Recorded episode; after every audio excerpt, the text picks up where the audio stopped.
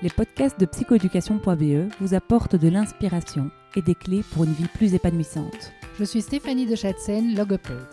Je suis Valentine Ancio, psychoéducatrice. Ensemble, nous avons créé psychoéducation.be qui organise des événements dans les domaines de la psychologie et l'éducation. Vous trouverez toutes les infos à ce sujet sur notre site www.psychoéducation.be. Bonne, écoute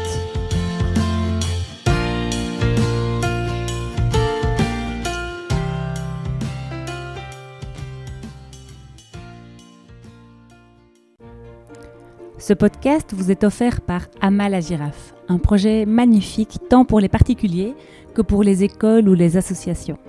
Ama est une mascotte qui aide nos enfants à rendre le monde plus beau et à s'inspirer mutuellement en partageant leurs aventures sur une plateforme qui réunit des enfants du monde entier.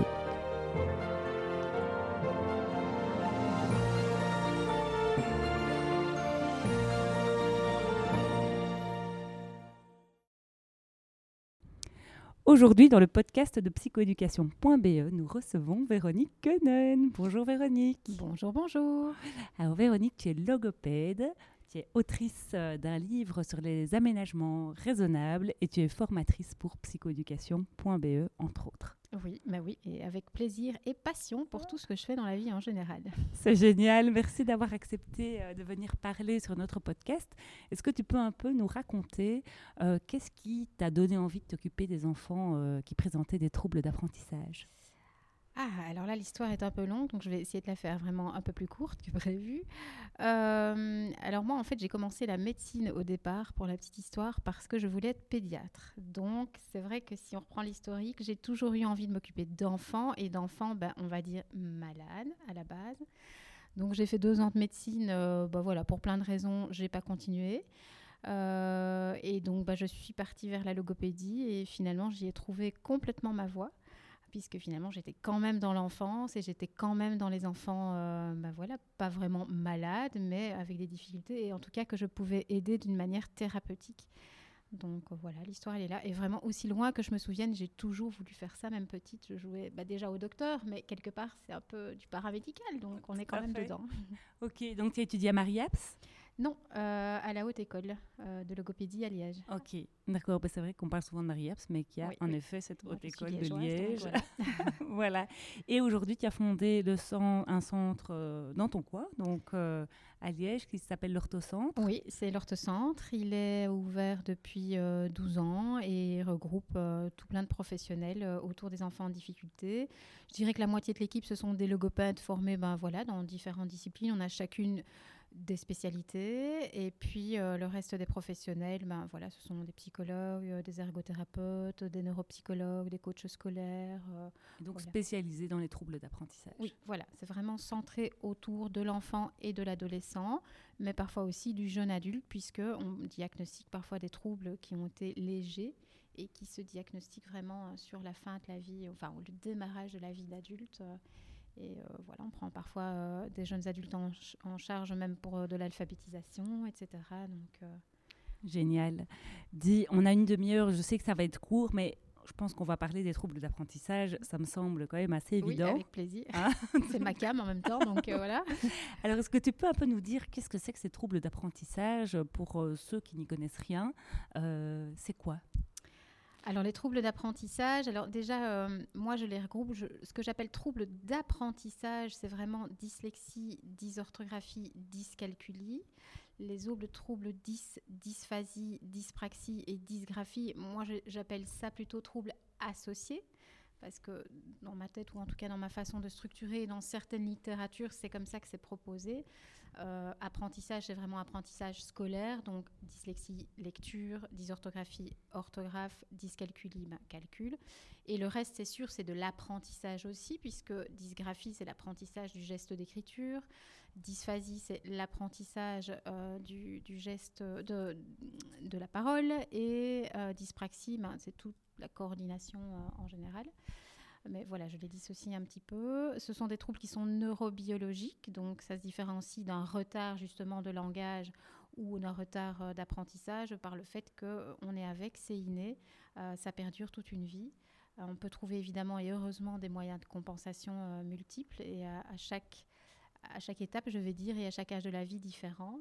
Mais, euh, mais c'est là tout le temps et ça ne part jamais. Je trouve toujours ça un peu comique d'ailleurs que parfois, quand les parents viennent dans mon cabinet en anamnèse, euh, j'en ai qui me disent Oui, moi aussi, quand j'étais petit, j'étais un peu dyslexique. Ben, ça me fait un peu rire parce qu'on n'est pas un peu dyslexique quand on est petit et puis plus. Euh, même si on l'a bien, bien compensé, peut-être parce que le trouble est très léger, ben, il y a toujours un moment dans la vie où ça pose problème, même dans la vie d'adulte, quand on est plus fatigué et qu'on ne sait plus compenser. voilà, c'est quelque chose qui est là, toujours présent. Ok, merci, ça, ça me semble assez clair. Et donc, on n'en guérit pas. Et donc là, on arrive à la veille de la rentrée scolaire. Euh, moi, je, mes patients se portent à merveille. Hein. c'est l'été, c'est les vacances. Euh, euh, voilà, les troubles du comportement ont diminué, la pression n'est plus là. Et voilà, on sent que le téléphone recommence à sonner parce que, ben voilà, la rentrée arrive, que, ben voilà, tous ces troubles, en fait ben, apporte des troubles adaptatifs en fait. C'est mhm, mhm. donc euh, voilà, là ça va parce qu'il n'y a pas, mais, mais en fait quand on est en classe, euh, c'est compliqué. Euh, s'il y a des enseignants qui nous écoutent, je pense à ça parce que je vois un petit garçon, j'ai vu un petit garçon en consultation cette semaine qui a une dyspraxie du coup et, et il rentre en première primaire. Il est beau comme un cœur, il est d'une gentillesse magnifique, il est super content de rentrer en première primaire. Il a mis trois minutes pour écrire son prénom. je vois déjà ce qui va se passer. Enfin, en tout cas, j'appréhende. Et, je me dis, oh là là, comment ne comment garder euh, la flamme et, le bonheur euh, d'apprendre chez, ce petit garçon qui va ramer quoi c'est sûr là c'est écrit dans le ciel euh, je peux pas je, on pourra pas le, protéger infiniment mais, mais, peut-être que voilà des enseignants de première primaire qui, qui voient ça qu'est-ce qu'on peut leur dire de faire? Alors, un, truc que je, dis souvent aux enseignants, quand, quand je donne des formations spécifiques enseignants, je, termine mes formations euh, en leur disant euh, est-ce que vous pensez qu'il y a une recette, hein, une recette magique finalement euh, Quand, j'ai tout exposé, tout expliqué dans la théorie, que j'ai donné tous les aménagements raisonnables, tout ça, tout ça, je dis mais finalement, on remarque que c'est quand même très compliqué sur le terrain parce que ben voilà, ils sont pas assez formés et beaucoup, la plupart, ils voudraient, ils essayent et puis finalement, ben, c'est compliqué. mais au final, une recette, il y en a quand même une, c'est la bienveillance c'est la bienveillance, c'est l'écoute, euh, c'est être attentif, rester à l'écoute de l'enfant, même si parfois l'enseignant n'a pas l'outil, même si parfois il n'est pas suffisamment formé ou que lui-même il a peur, parce que c'est souvent ça qu'on rencontre sur le terrain des enseignants qui, sont plus jeunes, qui n'ont pas encore assez d'expérience ou enfin voilà, ou pour plein de raisons, finalement, c'est cette peur devant cet enfant où il a envie de faire super bien son métier et, et à un moment donné, il bloque, il est devant un mur, il ne sait pas quoi faire. Mais, même dans ces moments-là, je, leur dis souvent, ben, restez juste à l'écoute, dites juste à l'enfant, je te comprends, j'ai compris que tu fonctionnes différemment, j'essaye de te comprendre, je fais de mon mieux tous les jours, et toi tu fais de ton mieux tous les jours, et, comme ça, ça ne peut que fonctionner. Le tout, c'est de garder... Euh, l'essentiel, c'est que l'enfant, continue à avoir envie de venir à l'école avoir envie d'apprendre et, qu'il soit bien dans sa peau. Tout le reste, j'ai envie de dire, on s'en fout. Parce que mm. si on a ça, ben, on aura tout. Et, finalement, ce qui est très important, c'est de, bien euh, cultiver cette confiance en lui. Bon, D'abord chez tous les enfants, même chez tous les adultes d'ailleurs, si on va par là. Euh, mais, mais, qui puisait chez un enfant euh, qui a des difficultés d'apprentissage. Donc c'est vraiment aller travailler sur la confiance en soi, euh, sur la gestion des émotions et sur ce, côté de relation qui peut y avoir d'établissement entre l'enseignant et ses élèves, quels qu'ils soient, et encore plus dans le cas des troubles d'apprentissage. Voilà, c'est là-dessus et ça, mm. il n'y a pas besoin d'être formé finalement. Enfin oui, c'est un plus parce qu'il y a plein d'outils qu'on peut apporter, mais je veux dire, c'est aussi humain. Mm. C'est l'amour en fait. C'est vrai, c'est vrai, c'est tout à fait juste. Et, euh, et, donc, je me dis, avec un enseignant, euh, comme tu le décris, hein, il y en a, on en a rencontré évidemment beaucoup et, on les remercie, euh, un enseignant comme ça qui fait vraiment le max. Mais si je prends ce petit garçon ou, un autre qui, ben, malgré cette enseignante 5 étoiles, se dit mais ouais moi j'écris mon prénom en trois minutes et eux en deux secondes si, si le fait euh, de pas performer euh, le rend mal enfin on se dit mais moi je suis nul quoi. Finalement il intègre qu'il est plus nul ou, qu'il est tout le temps en retard par rapport aux autres. Euh, est-ce qu'il y a des conseils, des méthodes, des, des, des, idées d'activités qu'on pourrait mettre en place dans les classes ou, ou pour les parents qui accompagnent leur enfant pour justement ben, bah, conserver finalement cette confiance en soi mhm. euh, et pas qu'il soit euh, bah, tout le temps face à ses échecs. alors oui, bah évidemment, des outils, il y en a, il y en a beaucoup. Euh, c'est vraiment prendre ce temps d'écoute dans les classes, je dirais. Alors, en fonction des classes et des possibilités, peut-être au quotidien ou au, au, pire une fois par semaine, d'avoir un temps d'échange avec les élèves sur les émotions. Il y a beaucoup de choses que je vois passer dans les classes et quelque chose qui fonctionne assez bien, c'est le pot des émotions. C'est très classique, hein. je suis sûre que plein de gens en ont déjà entendu parler, mais vraiment ça fonctionne très très bien où les enfants vont déposer euh, euh, des petites choses, ces petits messages qu'ils ont à, dire. Ils les déposent dans un pot bien précis, dans un endroit, et on prend un temps d'échange dans la classe, ben, soit quotidiennement, parce que ça peut durer quelques minutes. On n'a pas besoin de faire tout le pot. Hein. Tous les jours, on prend un papier ou deux en fin de journée. Ça peut être comme un petit rituel, ou en fin de semaine, et ça permet d'ouvrir des discussions. Euh, euh, voilà, alors ces pots, on, peut les faire de plein de façons. Hein. Ça peut être les choses que j'ai envie de dire à quelqu'un, ça c'est un pot par exemple, ou les choses euh, qui, qui, ont été difficiles pour moi la semaine. Alors voilà, alors on peut mettre son nom ou ne pas le mettre. Enfin voilà, il y a plein de possibilités, mais l'idée c'est d'ouvrir ce dialogue euh, avec les élèves pour pouvoir rassurer, mettre des mots. Voilà, oui, c'est une bonne idée. Il y en a des milliards, des outils. C'est trop hein, chouette. Celui-là, je le vois souvent passer dans les classes. C'est vrai que c'est chouette, ces espèces de petites euh, boîtes aux lettres euh, avec. Euh, parce que on y va quand on veut, parce qu'on ne sait pas toujours parler au moment où l'enfant a un problème, ça ne se met pas toujours, mais il sait qu'il y a un moment au moins dans sa semaine où il pourra, et il sait qu'il peut aller déposer tout de suite, et comme ça, c'est déposé, et il peut continuer sa journée. Ça, c'est vraiment important, sinon il le porte, et finalement, alors il n'est plus aux apprentissages, mmh. ça bloque. Un deuxième peut-être outil euh, que j'ai souvent vu et que je trouve vraiment chouette, c'est le mur de la fierté. Ça, moi, j'aime beaucoup, beaucoup avec juste des post-it. Et donc, chaque fois qu'un enfant a fait un truc bien, euh, qu'il soit scolaire ou pas scolaire, ben, il va mettre un post-it. Mais il peut mettre un post-it pour lui, un post-it pour un copain. Moi, je suis très fière de mon copain parce que je suis très fière de mon prof parce que euh, voilà, je, je, suis très fière de mon petit frère, de ma maman. Voilà, c'est le mur des fiertés. On peut être fier pour quelqu'un ou fier pour soi et le partager. C'est génial. J'aime bien, euh, pour rebondir sur cet outil-là, euh, la fierté personnelle, la réalisation personnelle dont je suis fière, où on peut mettre les élèves deux par deux, ou un élève devant toute la classe, peu importe. Mhm. Euh, et donc ça peut même être un, rituel d'exposé oral euh, qu'on peut faire chaque semaine ou chaque élève, un élève par semaine. Et donc chaque enfant va raconter une réalisation personnelle dont il est fier, qui en est fait scolaire ou non. Et les autres vont devoir trouver les qualités qu'il a utilisées pour faire sa réalisation et lui distribuer. Mhm. Et donc ça, c'est vrai que c'est un outil qui peut euh, vraiment être chouette et facile à mettre en place et méga bienveillant. Il y a le jeu totem aussi, que vous pouvez trouver sur notre boutique oui, euh, oui, le jeu euh, une fois que les élèves commencent un petit peu à se connaître, parce que c'est vrai qu'il faut quand même une connaissance un peu des autres, mais euh, c'est vraiment très très chouette puisque c'est un jeu où on attribue des qualités à une personne en particulier, donc on se focalise sur une personne à la fois. Donc c'est très gai parce que c'est le moment de la personne. Et puis on, lui distribue plein de qualités. Et puis lui doit aussi analyser ses qualités et prendre conscience, tiens, est-ce que je, trouve, moi, moi est-ce que je me reconnais ces qualités? Laquelle est-ce que je préfère chez moi? Enfin, laquelle est-ce qu'il me semble qui est la plus marquée chez moi? Donc voilà, c'est tout un, euh, voilà, un raisonnement, enfin, un travail que la personne fait sur soi. Euh, c'est vraiment du développement personnel. Euh, ça se fait adulte comme enfant. C'est trop, trop bien ce jeu. C'est vrai.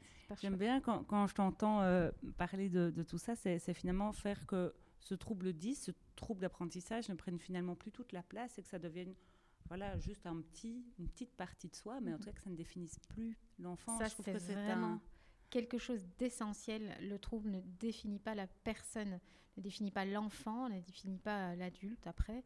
Euh, c'est juste une façon de fonctionner qui est différente, mais qui n'est pas moins bonne. Et ça, c'est extrêmement important de le souligner, de le rappeler encore et encore puisque tous ces enfants ont des compétences, des compétences intellectuelles intactes, euh, juste leurs compétences se mobilisent autrement et, bon, ben voilà, le système scolaire tel qu'il est aujourd'hui, voilà, ça dépend des endroits, ça dépend des écoles, des classes, ça dépend des types de pédagogie. Hein. Ça bouge beaucoup, heureusement, vers un beaucoup mieux. Euh, mais voilà, le travail est amorcé, mais n'est pas fini. Et, euh, et voilà, l'idée, c'est vraiment de pouvoir entendre tout ça et donner. Euh, ben voilà, c'est tous ces fameux mots qu'on entend beaucoup maintenant, une diversification, une différenciation des apprentissages pour que chaque enfant puisse y trouver sa façon de fonctionner et pouvoir avancer à son rythme. Ok. Et donc, ben, on entend bien qu'il faut travailler la confiance en soi. Et donc, ça, on, a quelques pistes. Et, vous pouvez en trouver sur notre site, sur notre chaîne YouTube, sur tous les podcasts qu'on a déjà euh, édités. Euh, maintenant, les aménagements raisonnables. Alors, évidemment, tu as écrit un livre sur le sujet. On ne va pas euh, tous les citer les uns après les autres on parle beaucoup d'aménagement universel aujourd'hui parce que l'idée, c'est pas de donner plus de travail aux enseignants, ils en ont déjà assez, on, mhm. sait bien. Euh, donc les aménagements universels sont des aménagements qui vont servir tous les élèves. Donc euh, l'idée, ça, c'est vraiment euh, de pouvoir donner un accès, d'emmener le plus de monde dans le filet pédagogique, hein, comme, je pense que c'est Perrine qui dit ça. Mhm. je trouve que c'est une belle, une belle métaphore. Et donc, est-ce que bah, tu en as quelques-uns en tête que tu aurais envie de partager, ou ton top 3, ou ton top 5, si, si tu ne sais pas euh, te restreindre? Alors, bah, le top 3, c'est le temps. En premier, alors, euh, il y a cette mode qu'on dit donner un tiers-temps. Alors, c'est à la fois très important et à la fois, moi, j'aime bien de dire aux enseignants, euh, plutôt que donner du temps en plus, donner le même temps imparti, comme ça l'enfant, bah, il ne se sent pas non plus différent des autres, euh, il fait son travail dans le même temps que les autres, sauf qu'on lui autorise à faire moins d'exercices sur le même temps imparti, comme ça pour l'enseignant, bah, c'est beaucoup plus facile à gérer. Parce que cet enfant, si on lui donne plus de temps, bah, ce temps en plus, il, le prend sur du temps où les autres vont démarrer autre chose, donc faire peut-être du bruit en classe ou partir à la récré et lui reste. Donc finalement, moi, ce temps en plus, je suis pas toujours fan-fan. Ça dépend les conditions. Après, si l'élève, il est OK avec ça, que lui, il le sent et qu'il demande 10 minutes de plus pour terminer ce qu'il a à faire, OK. Mais sinon, le côté un peu d'exercice en moi, euh, voilà, pour montrer qu'on sait faire un calcul, il n'y a pas besoin d'en faire 50, on en fait 3 et c'est OK. On sait les faire, on sait les faire. Alors, c'est vrai qu'il y a parfois euh, des choses où on, a un temps imparti et trois choses totalement différentes à faire. Donc là, on ne sait pas en enlever une. Et ça, c'est une enseignante qui m'a donné cette idée. Donc je vous la partage. Elle, ce qu'elle faisait, euh, elle faisait alors sur le même temps imparti. Bon, cet enfant faisait par exemple les deux premières parties. Et la troisième partie, elle lui donnait à un autre moment dans la journée ou dans la semaine, lorsque les autres élèves étaient dans un exercice de drill, une petite révision par exemple des tables, un truc comme ça. Et l'enfant, pendant ce temps-là, finissait son contrôle. Bah waouh quoi. Génial. Donc ça, c'est vraiment le truc 1, parce que c'est vrai que les aménagements raisonnables, euh, j'ai écrit un livre, oui, donc comme ça, j'ai mis toute ma liste dans le bouquin, mais moi, s'il y a un truc que je ne supporte pas, c'est sortir une bête liste, euh, euh, bête et méchante derrière un rapport, parce que bah, on ne sait jamais quels aménagements donner à un enfant. Mhm. Ça dépend, une dyslexie n'est pas une autre, et donc il n'est pas question de sortir une stupide liste. Maintenant, la question du temps, ça par contre, c'est sûr que ça revient chaque fois, puisque tous ces enfants sont tout le temps en double tâche, mhm. et donc ils font beaucoup plus d'efforts que les autres pour arriver à un résultat identique ou parfois moindre. Et donc, bah, ce temps, c'est vraiment indispensable. Quoi. Top, ça c'est une super recommandation. T'en as, en as une ou deux euh, encore qui te euh, viennent Alors là, après, on est plus euh, en, fonction du trouble. si on est dans la dyslexie qui est quand même super courant, bah voilà, avoir quelque chose quand même d'aéré avec une police euh, voilà, idéal, etc. Laquelle, la police? Alors maintenant, il y a toute une, histoire avec les polices. Il n'y a plus vraiment une police idéale. Ce qu'il faut, c'est que, ce que les écartements entre les lettres soient assez lisibles. Il n'y a plus vraiment une police. Il y a des, études scientifiques qui ont été faites dernièrement qui disent que euh, toutes ces polices qu'on lit, la Open Dyslexique, etc., c'est pas forcément ça qui fait. Mais il faut trouver une police, et c'est vrai que c'est la leçon, euh, dont les lettres ont un écartement suffisant pour que l'œil 10, je vais l'appeler comme ça, puisse lire de façon plus, euh, plus agréable et plus facile. Et finalement, ça c'est valable. On est dans de la pédagogie universelle pour tous les enfants qui commencent la lecture. Mhm. En fait, euh, donc ne pas surcharger ce qu'on leur propose. Euh, voilà, très aéré, pas trop des dessins. Ne pas mélanger les polices, parce que ça, dans les écoles, vraiment, c'est un truc qu'on voit beaucoup. Sur une même feuille, plein de polices mélangées.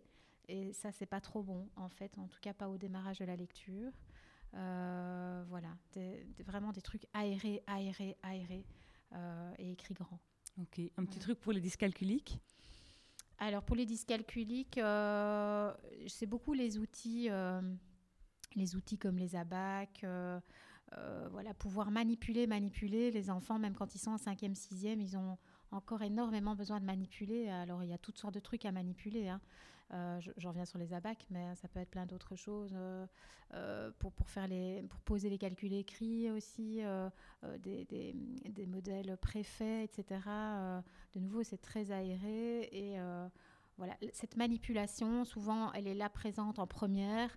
En deuxième encore un petit peu, et puis en 3, 4, alors 4, 5, 6, n'en parlons plus, on ne manipule plus, on passe ces étapes-là. Permettre de compter sur les doigts, c'est bien Ah ouf, alors les doigts, bien sûr, absolument, jamais les abandonner. Moi, je compte encore sur mes doigts aujourd'hui, quand je suis fatiguée. Euh, non, mais vraiment, quoi, les doigts, enfin, je comprends les enseignants qui disent... Moi, je les mettais en dessous de mes cuisses et, je, et, je, comptais en dessous de ma chaise en cachette. et ça leur donne un stress de ouf quand on leur dit de pas le faire. Les doigts, on les a sur nous. Pourquoi est-ce qu'on ne peut pas les utiliser? Par contre, apprendre à les utiliser, ça c'est important parce que sinon les, enfants, certains, ceux qui sont vraiment dans un trouble assez important, parfois vont, vont les lever n'importe comment, les regarder n'importe comment et au, fini, et au final ça va faire pire que mieux. Hmm. Donc apprendre à utiliser les doigts, mais les utiliser bien. Ok, je pense qu'on l'a en un top 3, donc ça c'est vraiment génial. Et donc, on parle bien d'un fonctionnement différent, on ne parle pas d'un handicap, même si évidemment c'est handicapant au quotidien, mais donc il n'y a en tout cas pas de déficience intellectuelle. Et moi je remarque qu'il y a quand même énormément de talents euh, qui sont euh, consécutifs finalement à ce, mode de fonctionnement qui n'est pas toujours mis en avant, en tout cas, euh, ou qui est en tout cas pas tellement conscientisé mhm. par les, personnes 10 que je rencontre. Et, et moi, je vois des adultes, alors heureusement, moi je commence à être vieille, mais, mais donc je suis une génération de très abîmée par, par, dans les troubles d'apprentissage parce que ben voilà, on ne pouvait pas compter sur nos doigts on a fait cette sensation d'être jamais à la hauteur quand même, euh, ni par nos parents, ni par euh, nos enseignants. Hein. donc euh, voilà, je parle pour moi, mais j'ai pas mal de copines en tout cas qui ont quand même bien morflé. Et donc nos copains aussi d'ailleurs. Euh, et donc, est-ce que euh, là, euh, maintenant, les études ou, tes constats à toi, ben, tu peux dire est-ce qu'il y a des, talents particuliers chez, tes patients que tu, que tu relèves? Beaucoup, énormément. J'ai envie de rebondir directement là-dessus en disant qu'aux États-Unis, dans les pays scandinaves, maintenant, dans les recherches d'emploi, on demande des 10. Tellement les talents à côté sont décuplés. Alors décuplé, pourquoi? Bah, je, pense qu'il y a deux raisons. Un, ils ont un fonctionnement différent et donc certaines zones du cerveau sont développées différemment. Puisqu'elles sont développées différemment pour l'apprentissage, elles sont aussi développées différemment pour d'autres choses, et notamment tout le côté artistique. Ça, clairement, la plupart des 10 ont un côté de l'imagination et de l'artistique hyper développé, un sens du, enfin voilà, un sens du beau, de l'art, etc. qui ne savent pas toujours, qui, dont ils ne se rendent pas toujours compte, mais parfois, parfois si. Parce que souvent dans les anamnèses, moi dans mes anamnèses, je demande toujours qu'est-ce qu'ils font en dehors de l'école? Enfin voilà, je vais beaucoup aussi dans qu'est-ce qu'ils font en dehors. Et alors là, je remarque euh, à quel point ils sont dans des passions et dans du dessin, du bricolage, dans des, enfin voilà, tout ça, tout ça. Donc ce côté artiste. Et puis après, dans le côté euh, finalement force de caractère, résilience, finalement avoir un trouble et s'en sortir parce qu'on est bien soutenu et bien entendu et bien compris, ça devient une force. C'est en fait génial. C'est très compliqué tout le parcours scolaire, mais après, mais en fait, c'est waouh. J'ai presque envie aujourd'hui, moi, de me dire, mais dommage que j'en ai pas un. Euh, parce que on, va vraiment chercher au-delà de soi pour pouvoir, euh, pour pouvoir faire face. Et donc, euh, oui, la résilience, euh, cette confiance en soi, cette capacité de se retourner euh, facilement, voilà, de trouver des moyens de compensation après spontanément, parce qu'on nous a tellement appris, enfin on leur a tellement appris tout le long du parcours euh, à trouver des clés pour, pour chaque problème, que bah, finalement cette façon de, de, faire dans la vie, à trouver une clé au problème qui est devant nous, bah, ça devient voilà, automatique quoi. Donc ils, sont finalement méga flexibles. et ils ont appris à apprendre aussi, très important, puisque l'apprendre à apprendre, ça c'est vraiment un méga big truc, ne s'apprend pas dans les écoles. Mhm. C'est un truc de ouf, mais c'est comme ça. Euh, or, ces enfants-là, on est obligé en suivi thérapeutique de leur apprendre à apprendre, et donc bah, ceux-là, finalement, ils arrivent plus avec des méthodes de travail quand ils sont en secondaire ou même plus tard dans la vie, alors que ceux qui ont très bien fonctionné euh, dans le primaire, finalement, ils se retrouvent en secondaire, vers troisième, quatrième secondaire. Ils n'ont jamais appris à apprendre. Et tous ceux pour qui c'était facile, qui devaient finalement rien faire, là, ça devient la catastrophe. Quoi. Donc voilà, il y a vraiment beaucoup de positifs. Donc les super armés au niveau de la métacognition sont méga forts. Ils sont méga flexibles parce qu'ils ont toujours dû se revirer sur euh, une pièce de 10 cents. Clairement, mais un clairement. Peu cette espèce d'équilibre tout le temps quoi, à, retrouver. Et, euh, et, moi, je rajouterais la détermination. Quoi. Il y a un truc, à un moment donné, euh, c'est voilà, ils lâchent, enfin, franchement, ils lâchent rien. Quoi. Ils ont appris à faire des efforts depuis, Leur, depuis leur naissance. Quoi. Oui, non, ils ont la force en eux. Maintenant, voilà, il faut qu'ils soient bien entourés. mm. bien soutenus dans la famille, dans le cadre scolaire, par les intervenants extérieurs, parce qu'il bah, y en a d'autres qu'on ramasse aussi à la petite cuillère alors qu'ils ont ça en eux. Et que si c'est bien si c'est bien géré, ben, ça peut faire euh, des étincelles merveilleuses. C'est vrai. Oui, tellement. C'est vrai. Et il y a un podcast hein, euh, qui, euh, sur, la, sur, le témoignage d'une jeune adulte dyslexique c'est chouette parce que c'est une de mes anciennes patientes qui m'a retrouvée sur Instagram et qui m'a dit j'étudie la psycho parce que j'ai trop ah, envie de, de, faire le même métier que toi. J'ai été assez touchée euh, et donc du coup je l'ai interviewée en podcast et c'était vraiment euh, super chouette. Et, elle explique dans son podcast qu'elle a quand même fait un burn-out scolaire. C'est qu'en fait, euh, à force de faire des efforts, il y a quand même un moment donné où... On est tous humains hein, et on a des bons jours et des moins bons jours et ça c'est pour tout le monde.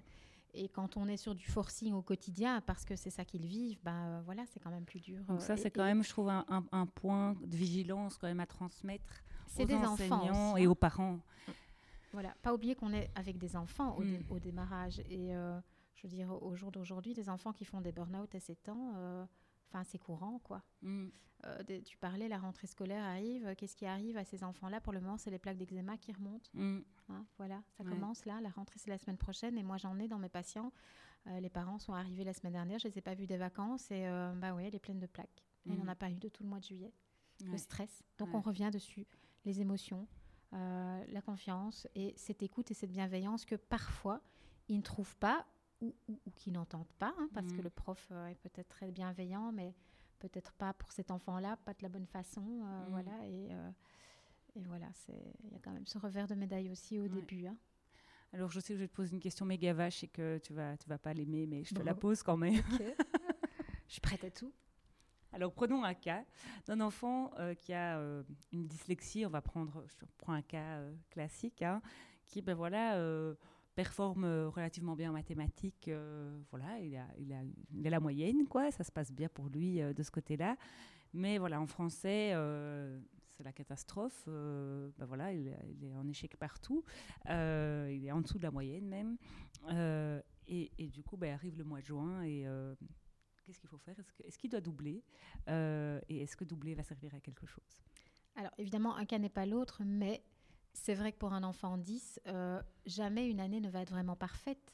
Et si on attend que les performances, si c'est un dyslexique, si on attend que les performances en lecture soient bonnes pour lui faire passer son année, ça risque de jamais arriver. Et bien sûr, ce qu'il faut regarder, c'est la progression. Est-ce qu'au moins il a fait un pas? Est-ce qu'il a fait deux pas, trois pas? D'où est-ce qu'il vient cet enfant? Donc, je veux dire, sur un parcours scolaire, dans la continuité d'une équipe euh, scolaire, éducative, ben, on sait où il était quand il est rentré. Hein. Tu me parlais du petit bout là qui va rentrer en première primaire. Bah, cet enfant-là, quand il sera en quatrième, c'est important de se rappeler, tiens, quand il est entré en première, tu te souviens, il savait même pas écrire son prénom, ça lui prenait trois minutes. Regarde maintenant, bah, ça, euh, c'est easy pour lui, où il a mis ça en place, etc. Bon, maintenant, il a des difficultés plutôt sur ça. Oui, mais d'accord, mais d'où est-ce qu'il vient? Euh, un enfant, on ne le regarde pas juste une photo comme ça euh, d'un coup à l'instant T. On regarde tous ses antécédents, et, ce qui compte, c'est est-ce qu'il continue à se sentir bien? S'il recommence son année, qu'est-ce que ça va lui apporter? Souvent, alors, ben, un cas n'est pas l'autre. Il y a des fois où ça peut être intéressant, mais c'est plutôt rare au final. Euh, parce que sa confiance en lui va être atteinte s'il recommence son année malgré tout Est-ce que ça va vraiment lui servir euh, Est-ce que est-ce que c'est la cata dans tous les cours ou seulement dans le cours où il a une difficulté? Parce que si c'est ça, je ne suis pas du tout pour le faire recommencer, mais alors pas du tout. Maintenant, si c'est très très généralisé, que cet enfant il a un retard massif euh, depuis 4 ans dans tout, bon, il y a un moment où il ne se sent pas bien non plus. Si on lui fait passer, il va aussi se retrouver dans la jungle. Hein, c'est pas non plus la solution, mm. mais la plupart du temps, recommencer une année, c'est quand même pas vraiment la solution. Ok. Et euh, j'ai envie de, poser une autre question, euh, que ce soit un dyscalculique, un dyslexique ou, euh, un dysorthographique. ben voilà, le parent, ben voilà, il est, il est témoin en fait du retard de son enfant là. Il ça peut être en première, en, deuxième primaire. Il se dit ah merde, voilà, c'est pas ce que j'avais espéré comme bulletin, et, ça arrive potentiellement à 15% de la population, hein, parce que c'est ce que c'est répandu quand même euh, comme mode d'emploi. Et euh, donc voilà, il fait ce constat-là. Et qu'est-ce qu'il faut qu'il fasse? Parce que là, c'est quoi, c'est quoi le parcours euh, Si, ben voilà, il y a ce constat qui, ben voilà, mon enfant ne lit toujours pas en fin de deuxième primaire, qui, qui, se rend compte que ça coince. Ouais, c'est mhm. ça. C'est quoi le parcours? Qu'est-ce qu'il faut faire? Parce qu'en fait, je me rends bien compte que nous on sait, mais les parents ne savent pas. Euh, alors, avant toute chose, il faut savoir que les diagnostics, l'essentiel, la plupart des diagnostics sont vraiment posés et actés par un neuropédiatre. Ça, c'est vraiment le chef d'orchestre, euh, celui qui chapeaute un peu tout. Euh, mais le neuropédiatre, sans l'intervention des paramédicaux et de tous les autres, il ne sait rien faire non plus. Donc, deuxième chose, le neuropédiatre, pour avoir rendez-vous avec lui, ça aussi, c'est le parcours du combattant. ça prend entre 4 mois quand ça va très très bien, 6 mois la plupart du temps et parfois un an, ça dépend des régions en Belgique. Euh, donc l'idée, moi je conseille toujours, un, on prend rendez-vous, juste le rendez-vous chez le neuropédiatre, comme ça il est fait, on le met dans un tiroir, c'est bon et c'est pour dans un an. Et entre-temps, on n'attend pas, sinon on perd deux ans. Euh, on commence les démarches. Euh, alors les démarches, quelles sont-elles? La toute, toute première de super base, c'est quand même vérifier que au niveau ORL et au niveau ophtalmo, c'est OK. Parce que forcément, un enfant qui voit pas bien et qui n'entend pas bien, ben, va quand même pas bien savoir lire, ni écrire, ni parler. Hein. Donc quand même, ça paraît très très bête et très basique, mais il y a quand même des enfants, moi que j'ai déjà vu arriver en quatrième primaire, il avait juste un œil qui voyait pas bien du tout et on l'avait pas vu. Euh, donc voilà, faut quand même remettre euh, la base là où elle est importante de mettre. Et puis après, je dirais sur le même pied d'égalité, euh, le bilan logopédique, le test de QI et le bilan neuropsychologique. Voilà, ces trois choses-là, pour moi, c'est fondamental. Ils ont toutes les trois, pour moi, les trois la même importance, euh, quel que soit le problème. Parce que je dis souvent, les gens, ils viennent nous trouver dans nos, dans nos cabinets et ils nous expliquent ce qui ne va pas à la pointe de l'iceberg. Ça peut être mille et une choses. Et nous, notre rôle de thérapeute, c'est d'aller voir en dessous de l'iceberg pourquoi ça coince à la pointe. Pour savoir ça, si on ne fait pas ces trois examens-là, moi je dis on passe à côté d'un truc. Après, ben, il y a le côté, euh, parce que voilà, le nerf de la guerre, c'est quand même le financier. C'est pas toujours possible pour tous les parents. Au jour d'aujourd'hui, il faut savoir quand même que la plupart des mutuelles remboursent à 100% la logopédie. Euh, tout ce qui est QI et euh, bilan neuropsy, c'est aussi remboursé en partie. C'est vrai que ça, ça a quand même un coût, surtout le bilan neuropsy. Et on peut faire des QI dans les PMS. Hein. On peut faire des QI dans les PMS, voilà. Je n'ai pas envie de recharger à fond les PMS, mais c'est une option. Ils ont énormément de missions, énormément de tâches, donc oui, ils peuvent le faire. Euh, mais bon, voilà. Euh, il y a plein, plein de gens qui peuvent faire des QI, les PMS, c'est vrai, un, les psychologues, deux, et les neuropsychologues aussi. C'est vrai que si, à partir du moment où je trouve, on fait la démarche de faire le bilan neuropsy, c'est intéressant que la neuropsie puisse faire et le QI et le bilan neuropsie, mm. comme ça, elle a un regard élargi sur les deux quand c'est possible. Euh, donc voilà, avec cette base-là, quand on arrive alors chez le neuropédiatre, on arrive avec tous les documents et là, il voit déjà beaucoup plus clair. Mm-hmm. Lui, il va faire une anamnèse plus médicale. Euh, pour exclure tout autre problème beaucoup plus euh, lourd ou autre, proposer peut-être des électroencéphalogrammes, machin, machin, pour aller voir un peu plus loin. Mais si on arrive avec ça, ben, on, on voit déjà très très clair et on peut déjà en amont commencer à travailler.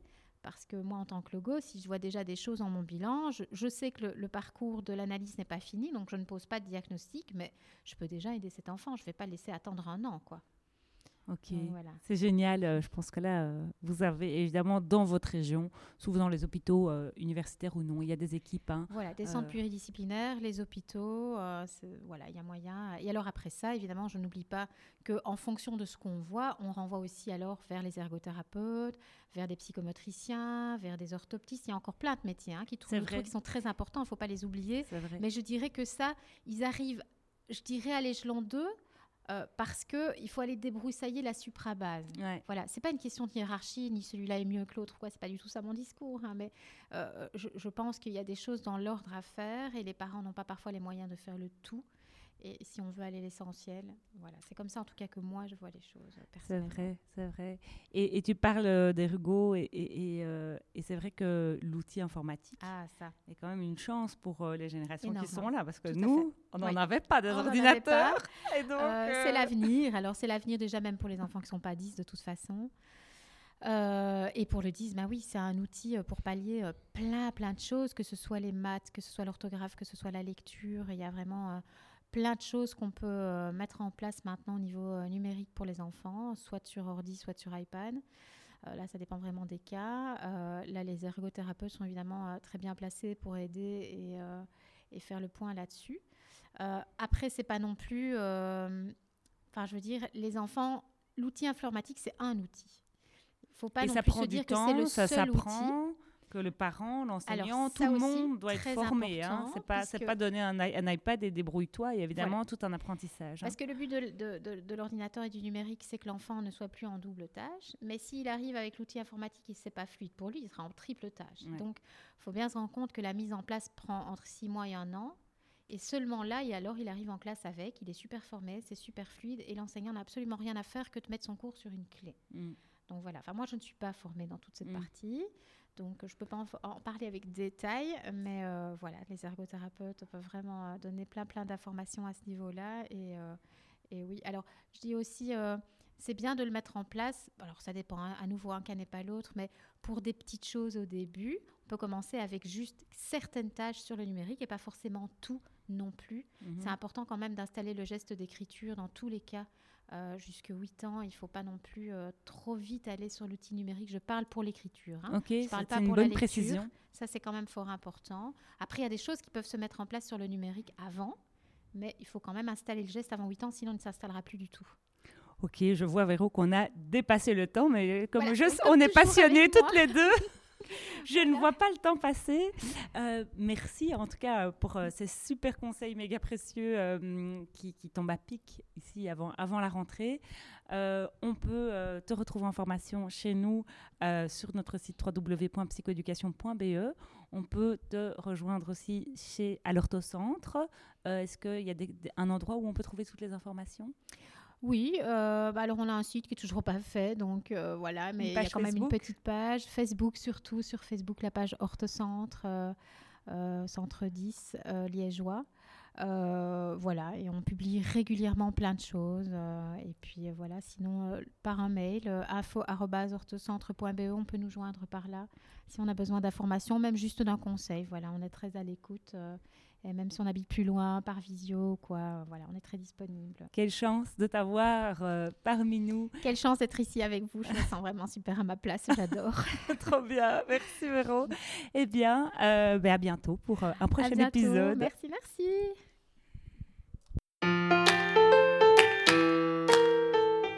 Merci de nous avoir écoutés jusqu'au bout. Si vous avez aimé ce podcast, merci d'en parler autour de vous. Et de nous mettre 5 étoiles et un commentaire sympa sur votre plateforme d'écoute. À, bientôt